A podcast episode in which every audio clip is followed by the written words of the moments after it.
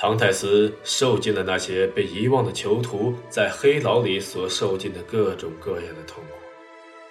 他最初很高傲，那是希望和自知无罪的一种自然的结果。然后，他开始怀疑起自己的冤枉来。他开始恳求，他并没有向上帝恳求，而是向人恳求。这个不幸的人。他本该一开始便寻求主的庇护的，但只有当一切希望都灭绝了，他才寄希望于上帝。狱卒纵然看惯了许多受苦的情形，变硬了心肠，却总归是一个人，在他的心底里，也曾常常同情于这个如此受苦不幸的青年。于是。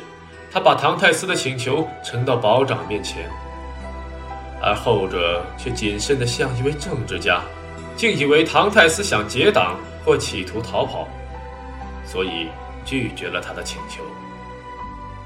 唐泰斯已尽了一切努力，于是他只有转向上帝。刻苦自制以后，紧接而来就是狂怒。唐泰斯用自己的身体去撞监狱的墙壁，口里大喊着亵渎神明的咒骂，以至于他的狱卒恐怖的望而却步。他把他的愤怒转嫁到他周围的一切，尤其是亵渎于他自己，亵渎于惹恼他最微细的东西：一颗沙、一茎草或一丝空气。由于。老是想着死的安息，由于想发明比死更残酷的刑罚，唐泰斯开始想到了自杀。真不幸，处于痛苦中的他又牵扯上了这种念头。自杀之念就像是那些死海，肉眼看起来似乎风平浪静，但假如轻率的冒险投入他的怀抱，就会发现自己。已经陷入一个泥沼里，越陷越深，被吞进去。只要一经陷入，除非上帝的保护之手把他从那里拔出来，否则一切都完了。唐泰斯从这个念头上得到了一丝安慰。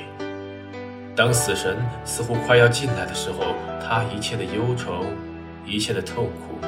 以及伴随着忧愁痛苦而来的那一连串妖魔鬼怪，都从地牢里逃了出去。唐泰斯平静地回顾着他过去的生活，而恐怖地瞻仰他的未来。当狱卒给他递来食物的时候，唐泰斯说：“我希望死，并选择了他的死的方法——绝食。”由于怕自己改变主意，他发了一个必死的誓：当早餐、晚餐拿来的时候，他就会把它们倒出窗外。那一天就这样过去了。唐泰斯觉得精神渐渐恍惚，胃里面像是被牙齿咬住那样剧痛，口渴也慢慢的减轻。一闭上眼睛，他的眼前。仿佛万道光芒，像是无数流星在暗空中里游戏似的。这，就是那个秘密之国所谓的死的曙光吧。约莫晚上九点钟的时候，唐台斯突然听到靠近他所睡的那面墙传来一种空洞的声音。牢狱里常常住着那么多讨厌的动物。以至于他们的响声通常都不会吵到他。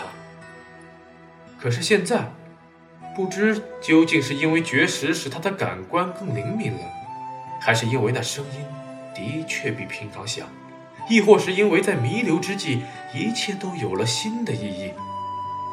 总之，唐泰斯抬起头来倾听，这是一种不断的骚爬声，像是一只巨爪。